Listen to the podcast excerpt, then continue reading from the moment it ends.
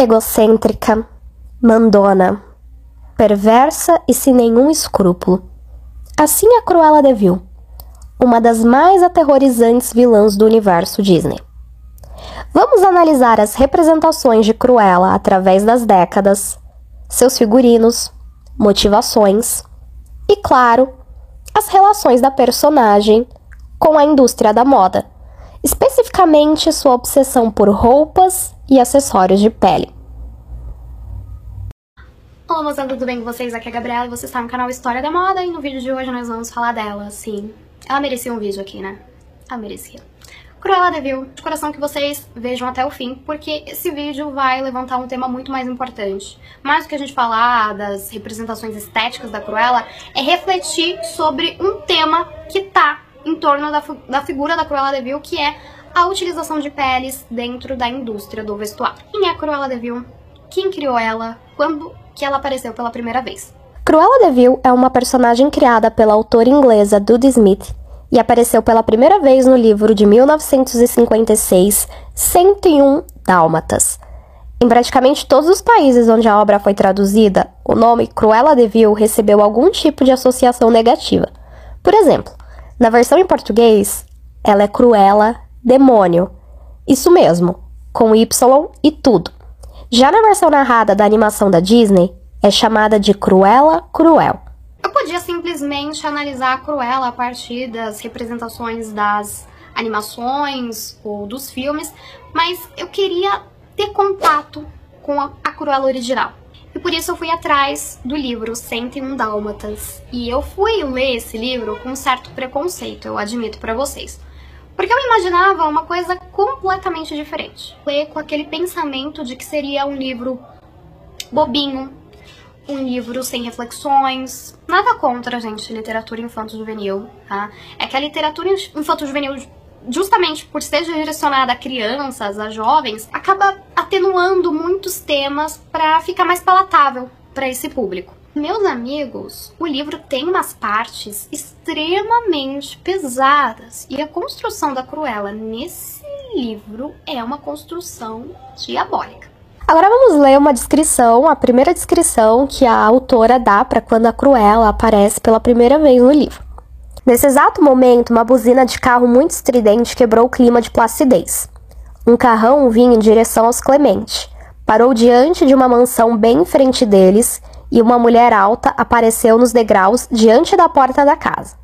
Usava um vestido justo de cetim verde esmeralda, várias voltas de um colar de rubis e um casaco branco de vison, simplíssimo, que chegava ao salto alto dos sapatos escarlates. Tinha pele morena, olhos negros com um toque de vermelho rubi e um nariz muito afilado. O cabelo, repartido severamente ao meio, tinha uma metade preta e a outra branca. Era até extraordinário. Ora, ora, se aquela não é Cruela demônio, disse a senhora Clemente. Estudávamos juntas na escola. Ela foi expulsa por beber tinta. Ela é meio espalhafatosa, não é? observou o senhor Clemente. E teria continuado seu caminho se a mulher alta não tivesse avistado a senhora Clemente e descido os degraus da entrada da mansão para falar com ela. Por isso a senhora Clemente teve de apresentar seu marido a Cruella. Que casaco bonito! exclamou. Mas tenho para mim que a senhora vai achá-lo quente demais para esta noite. Eu nunca acho nada quente demais, respondeu Cruella. Uso peles o ano inteiro. Durmo com lençóis de arminho. Que interessante, disse o senhor Clemente Cortês. É fácil lavá-los? Aparentemente, Cruella não ouviu a pergunta e continuou. Eu adoro peles. Eu vivo para peles. Foi por isso que me casei com um peleteiro. Existe um senhor e a senhora Clemente. Eles se conhecem, acabam se casando. Adaptação da Disney, o casal, né, que, que tem os dálmatas, eles não são ricos. Mas aqui no livro, sim, eles são ricos. Um deles tem um dálmata. E os dálmatas acabam se apaixonando. Sente as emoções dos cachorros, são extremamente humanizados, é muito bonito, a autora faz isso muito bem. E os cachorros vão ter filhotes. A Cruella chama Cruella Demônio.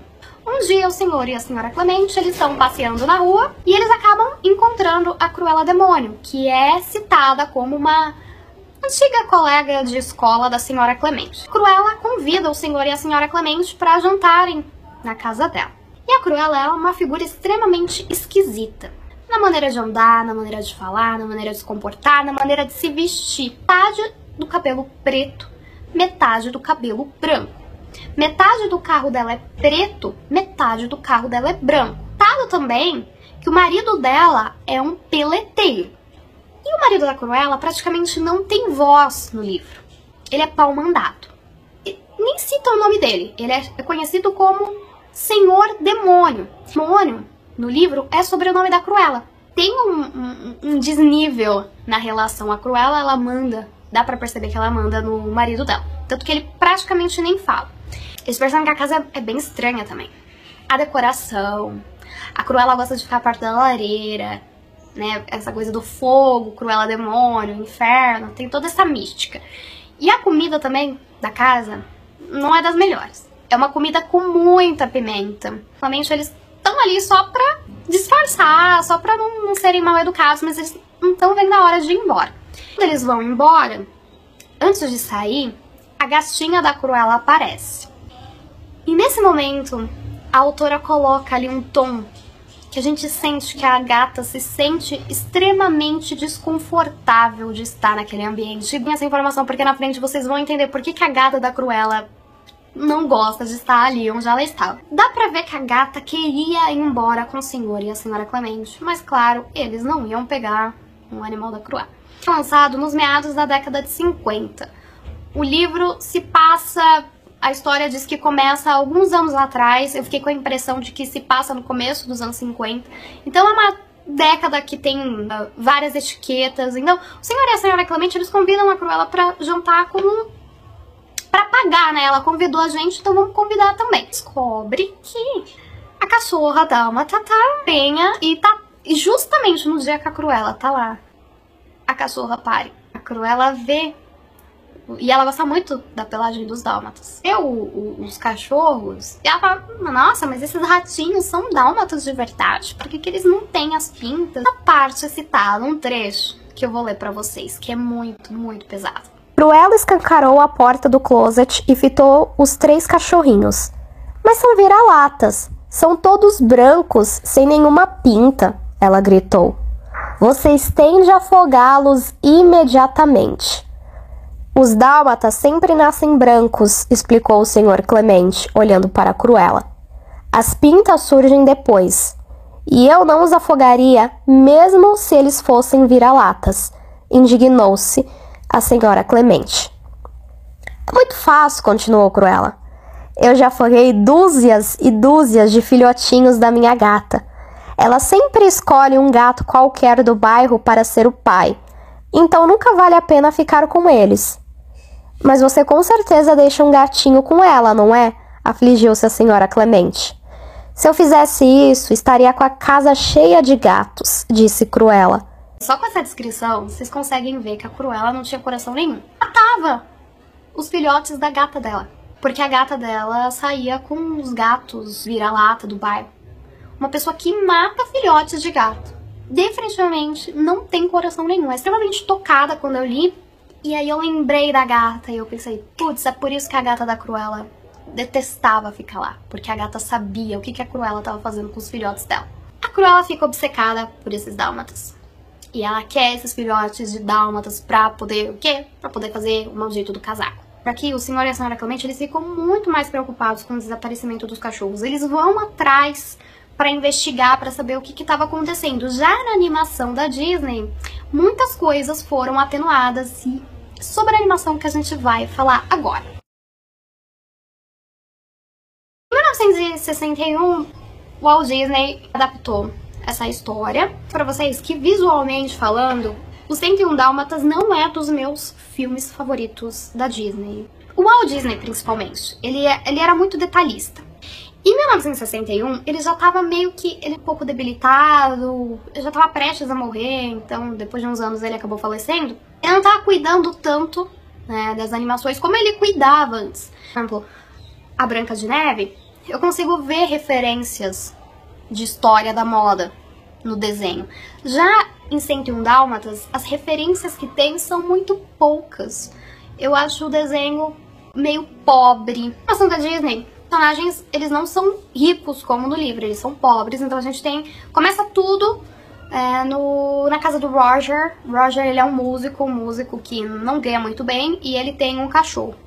E o cachorro fica ali na janela vendo moças passarem, porque ele quer que o dono dele case. E o cachorro também fica paquerando, né, as mulheres que passam com as cachorras. Até que ele vê uma que chama atenção, que é a Anitta.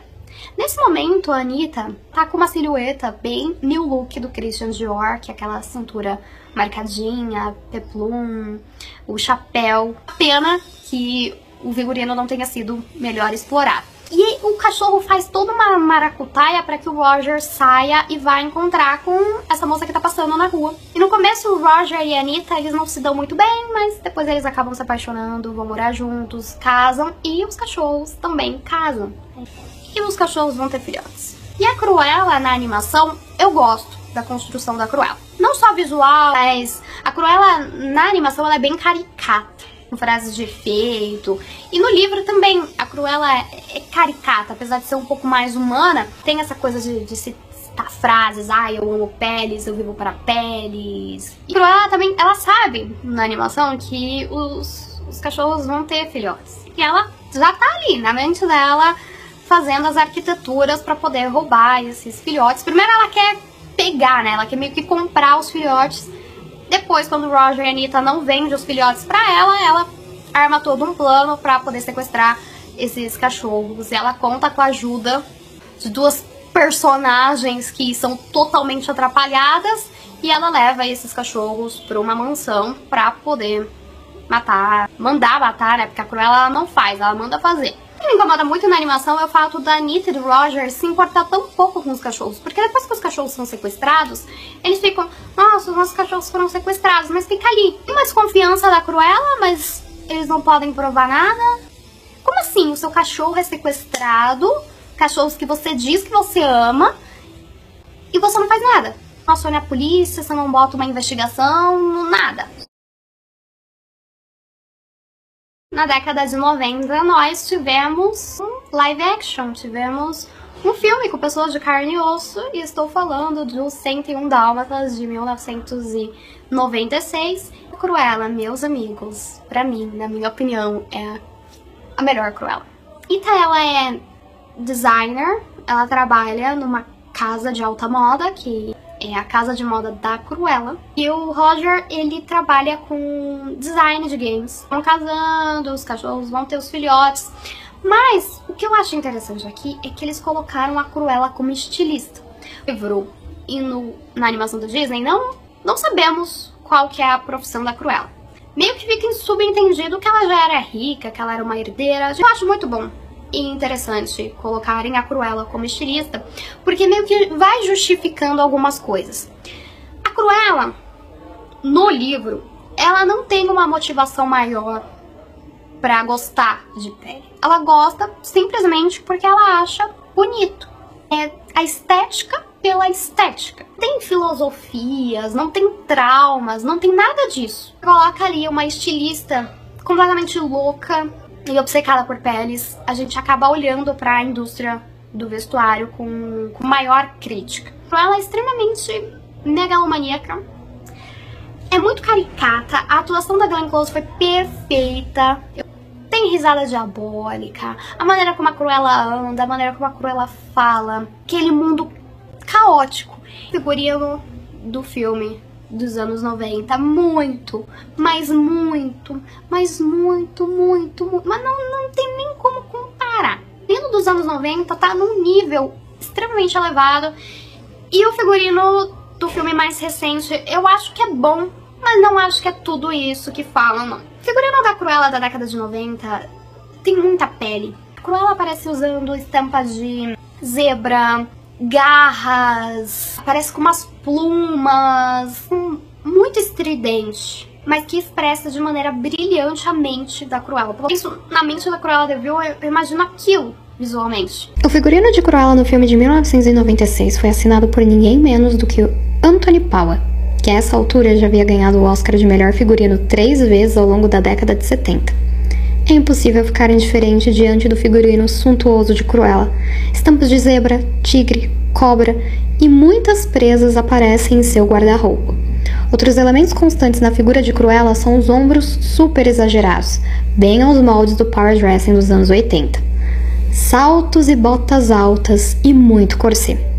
A despeito da sua experiência com o figurino de Cruella de Vil, a atriz Glenn Close disse o seguinte para a revista Vanity Fair, abre aspas, Para Cruella, eu tinha uma cintura de 53 centímetros, lembra Close. Eu estava em boa forma, mas esses espartilhos cobraram seu preço. Se eles estivessem muito apertados, mesmo que alguns milímetros, a atriz se sentia tonta. Você entra em pânico, disse ela, acrescentando que a equipe construiu uma cômoda sobre rodas para que eles pudessem estender e ela pudesse se desamarrar rapidamente. Close também não conseguia se sentar em seus trajes de cruel. Em vez disso, ela usou uma prancha antiquada com braços. Foi um processo rigoroso para se transformar na vilã clássica, mas parte do trabalho, acrescenta Close alegremente. Uma curiosidade mega interessante é que a atriz Glenn Close, desde os anos 80, passou a ficar com os figurinos das personagens que ela interpretava. E o figurino de Cruella ficou com ela por um bom tempo, até que ela decidiu doar parte do acervo para a Faculdade de Arte, Arquitetura e Design da Universidade de Indiana muito consistente e para mim é o melhor figurino até hoje e visualmente a representação da Cruella da Glenn Close para mim é a melhor. A voz, os trejeitos, não foi indicado para ganhar Oscar de figurino, que eu definitivamente acho uma pena, porque o filme mais recente acabou ganhando um Oscar. É difícil entender a academia. É muito difícil. E esse filme ele não fez tanto sucesso como, na minha opinião, deveria ter feito. Não é um filme perfeito, mas naquilo que ele se propõe a fazer, para mim foi um filme bom. Lá nos anos 2000 lançaram 101 Dálmatas lá, é, uma sequência. O figurino tá um pouco mais contido e com referências à moda da década de 60. E aparece muito pillbox, muitos tubinhos e nós tivemos a Cruella aparecendo em outras produções da Disney, também tivemos aparecendo em Once Upon a Time. Ai, gente, como eu vou falar desse filme? Dois livros, um livro que vai dar origem ao Cruella mais recente e um outro livro que também fala sobre a infância de Cruella. No filme da Emma Stone, é um filme que tem elementos da moda aristocrática dos anos 50 e dos anos 60 e aquela moda mais punk da década de 70. Estilista, né, que, que uma jovem estilista, né, que vai alcançar o seu lugar ao sol. Só que o motivo dela fazer as coisas que ela faz nesse filme me pareceu um pouco tosco demais. A Cruella faz coisas absurdas, ela quer fazer casaco com pele de cachorro e, e simplesmente a justificativa que dão para ela fazer tudo aquilo. Eu não comprei a ideia. A justificativa que eles dão para as maldades da Cruella, para ela ser aquilo que ela é, eu acho uma justificativa muito pobre. A gente achou a justificativa do, do livro que fala sobre a infância da Cruella muito melhor. Mas gosto mais ainda da ideia da animação e do filme da Glenn Close, que é a Cruella faz o que ela faz porque ela é má. Nós vemos vilões, a gente tenta buscar justificativa para aquilo que eles fazem. E é por isso que Cruella para mim é a melhor vilã da Disney. É muito humana, porque ela pode ser qualquer pessoa que a gente conhece. Ela não tem superpoderes, ela não é uma bruxa com poderes extraordinários, ela não quer roubar sua voz, ela não voa, ela pode ser a sua vizinha, ah, pode ser sua professora. Essas pessoas circulam na sociedade, armando seus planos. Passam muitas vezes despercebidas, outras vezes não. Mas não tem motivações grandiosas. Cruella, ela é o que ela é. E eu queria entender como é que o filme da década de 90 impactou a indústria da moda. Não encontrei muita coisa como eu gostaria de ter encontrado, uma pena.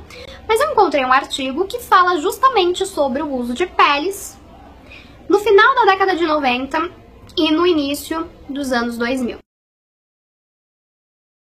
O ser humano usa peles no vestuário desde muito, muito tempo. Se você assistiu o vídeo aqui do canal sobre a origem das roupas, né, o vestuário na pré-história, lá eu comentei com vocês que nossos ancestrais usavam muito couro. O ser humano foi usando couro por muito tempo, não só couro, mas a, a pelagem do animal mesmo. Nessa história aí eu gostaria de citar para vocês o arminho. O arminho ele é um, um bichinho assim pequeno que tem uma pelagem branca, um rabinho com um pontinho preto.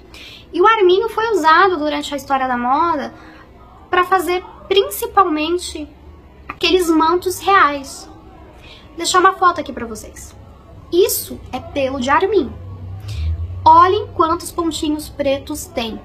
Imaginem que cada pontinho preto desse é um arminho que morreu. Pele, na história da moda, aparece como no começo foi uma coisa de necessidade, mas depois e aqui eu tô falando de pele, eu não tô falando de couro, porque o couro meio que foi se tornando banal. O couro todo mundo meio que usava, tinha uma sandália de couro, uma bolsa de couro, cinto. Eu tô falando de pelagem de animal mesmo. Pelagem, ela simbolizava status social. Para você mandar caçar arminho, você tinha que ter dinheiro.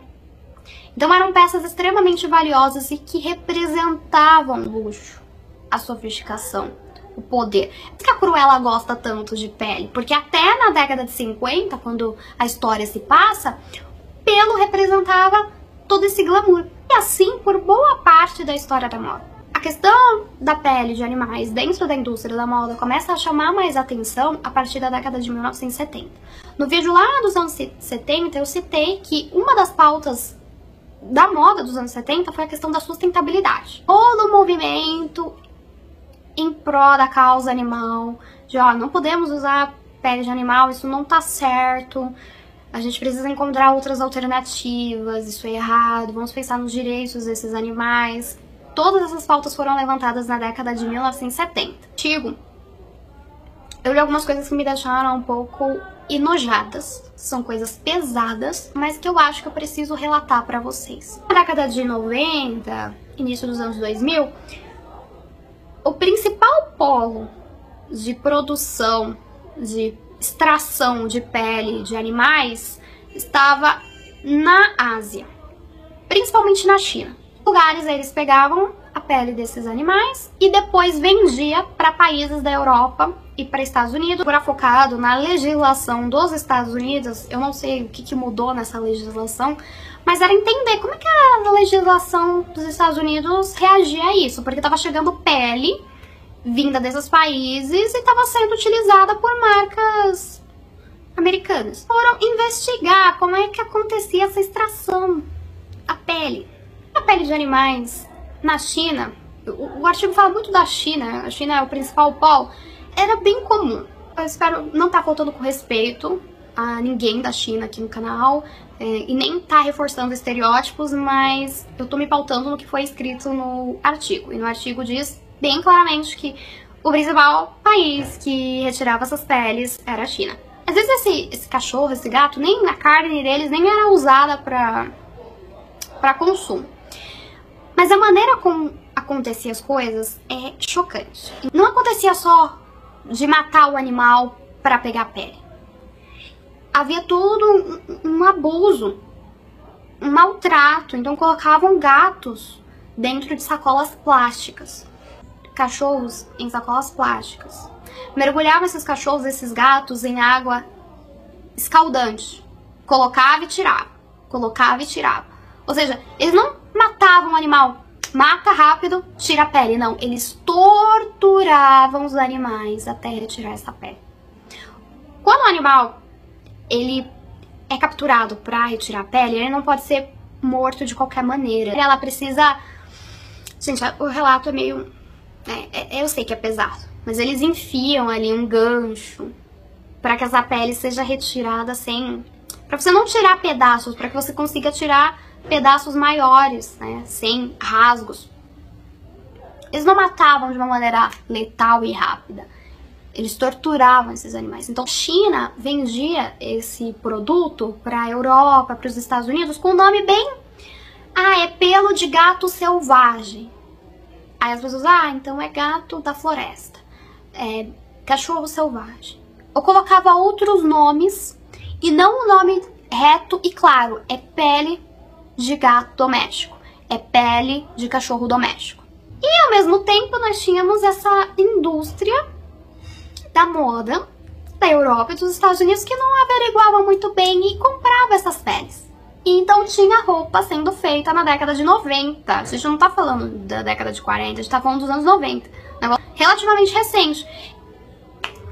Peça feita com peles de cachorro e de gato. Doméstico, hein? Doméstico. Não vem com essa onda de gato de selvagem, não. E no artigo, ele se pergunta justamente como é que estava acontecendo isso nos Estados Unidos e ninguém estava questionando. Então tinha essa questão do nome, porque a procedência era meio duvidosa. Eles compravam ali e não sabia quem é que estava vendendo. O artigo é citado que cada estado dos Estados Unidos tem a sua própria legislação em cada estado dos Estados Unidos tinha autonomia para alguns proibiam, outros, a maioria não proibia. Interessava? Não era Estados Unidos. Então eu fui tentar entender aqui como é que funciona no Brasil. Eu queria entender se no Brasil é permitido fazer roupa com pele de cachorro e peles de gato. E no Brasil existe penas para mal maltrato de animais. Só que o Brasil, a nossa legislação é mais concentrada na utilização de pele animais exóticos, pássaros que estão em extinção, alguns tipos de cobra, de jacaré. Esses animais mais exóticos, você não pode matar eles e, e pegar. Você não pode matar um animal que está em extinção e, e usar alguma parte dele para, sei lá, fazer um sapato, uma bolsa. E aí eu fiquei pensando em outras coisas, porque aqui no Brasil tem carnaval. Ó, o tempo do carnaval chegando. E no carnaval, muitas escolas de samba ainda usam penas.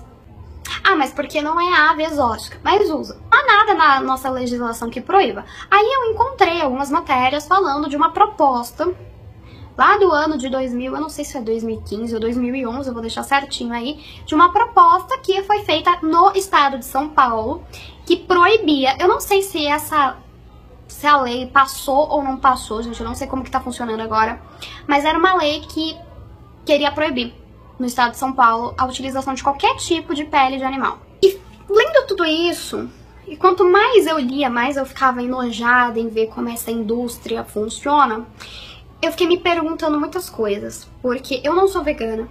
Ela, ela joga na nossa cara coisas que a gente não quer ver. A gente critica a Cruella e a gente fica horrorizado pela Cruella querer fazer um casaco de pele de dálmata. Mas enquanto a Cruella tá usando pele de arminho, pele de outros bichos, a gente não se sente tão desconfortável. O que causa desconforto na gente é o fato dela tá usando a pelagem de animais que, para nossa cultura, são animais domésticos, são animais que, que são criados conosco. E aí é que tá talvez a nossa hipocrisia, né? E sente tocado por alguns animais, mas não se sente tocado por outros. Tá incômodo na gente. O que causa incômodo é pensar que animais domésticos possam ser usados para esses fins. E eu, como uma pessoa que não sou vegana e não sou vegetariana, fiquei pensando nisso duplamente. Que vocês reflitam sobre isso também. Eu não tô querendo de maneira nenhuma militar aqui, nem colocar nada na cabeça de vocês. Foi apenas essas reflexões que eu fiz. Eu o tempo inteiro pensar, cara, mano, eu como carne. Eu gosto da carne. Eu gosto de, de roupa e coisas de couro, porque eu acho que o couro dura muito bem. Outra pergunta que já me fizeram já faz um tempo lá no Instagram. Gabriela, você compraria um casaco vintage de pelo? O que, que você acha de pessoas que usam casaco vintage de pelo? Porque o que tá feito, tá feito. Casacos de antigamente, a maioria deles eram feitos com, com pelo de animais. A gente remediar isso. Mas ao mesmo tempo, eu tá usando um casaco de pelo verdadeiro, tá trazendo todo aquele glamour para uma indústria que definitivamente é uma indústria podre. Eu não sei se eu compraria. E aí? E aí? É por isso que eu gosto tanto da Cruella, porque a Cruella, ela é reflexo da nossa sociedade. A estética pela estética. Ela é reflexo dessa indústria da moda. É por isso que eu acho ela definitivamente a melhor vilã do universo da Disney. O de pele, hoje em dia, dentro da indústria da moda, ele tem sido muito criticado. Tanto que marcas de alta costura estão abandonando. Algumas aos poucos, outras definitivamente. Nós temos algumas semanas de moda que não permitem de forma nenhuma a utilização dessas peles. Vários eventos e marcas de moda têm se posicionado contra a indústria das peles. Em 2017, Gucci, Michael Kors e Versace se comprometeram a não usar peles. Em 2018, peles foram proibidas na Semana de Moda de Londres. E em 2021, a revista Elle veio a público dizer que a partir de então, nenhuma de suas edições ao redor do mundo poderiam contar com artigos de pele nas produções editoriais ou publicitárias. Não podemos manter um discurso de um lado e ganhar dinheiro do outro em direções completamente opostas, explicou sua diretora internacional, Valéria Bessolo. Em 2011, um deputado de Minas Gerais propôs uma lei para proibir o uso de peles em eventos de moda no Brasil.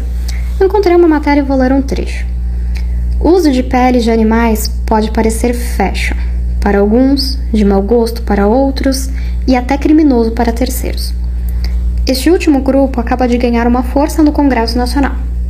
O projeto de lei número 684 de 2011 do deputado Wellington Prado, do PT de Minas Gerais, pretende tornar crime contra o meio ambiente a prática de ostentar peles de animais em eventos de moda. De acordo com o texto da proposta, fica proibido o uso de peles de qualquer animal em eventos no Brasil. A pena prevista para o descumprimento da lei é de reclusão de 1 a 3 anos mais multa. O que impressiona nesse comércio são os números, tanto do dinheiro envolvido quanto do número de animais mortos para se fazer um único casaco de pele de comprimento médio. Mundialmente, o comércio de peles movimenta um total de 1,6 bilhões de dólares por ano. Fecha aspas.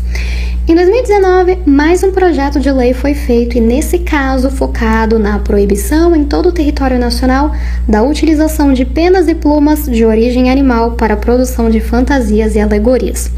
A proposta partiu do então deputado Célio Studert, do Partido Verde do Ceará, e ele disse: aspas, não se pode aceitar em pleno século XXI o uso de partes do corpo de animais para fazer adereços de fantasias. Fecha aspas. A proposta foi aceita na Câmara, mas ainda precisa da aprovação do relator deputado Tassi Nascimento da Comissão de Desenvolvimento Econômico. Vamos aguardar. Então, gente, são questões que eu acho que seriam interessantes a gente refletir e me deixem aí nos comentários o que vocês acham sobre isso, se vocês são contra, se vocês são a favor, se vocês usariam uma bolsa de de couro de piton, se vocês usariam casaco de pelo. Sim, gente, é um vídeo mais pra reflexão. Espero que vocês tenham gostado do vídeo, me deixem aí qual é a sua cruela favorita, a minha da Glam Close, separadamente. E as suas opiniões sobre, tá? Um grande beijo e até a próxima semana.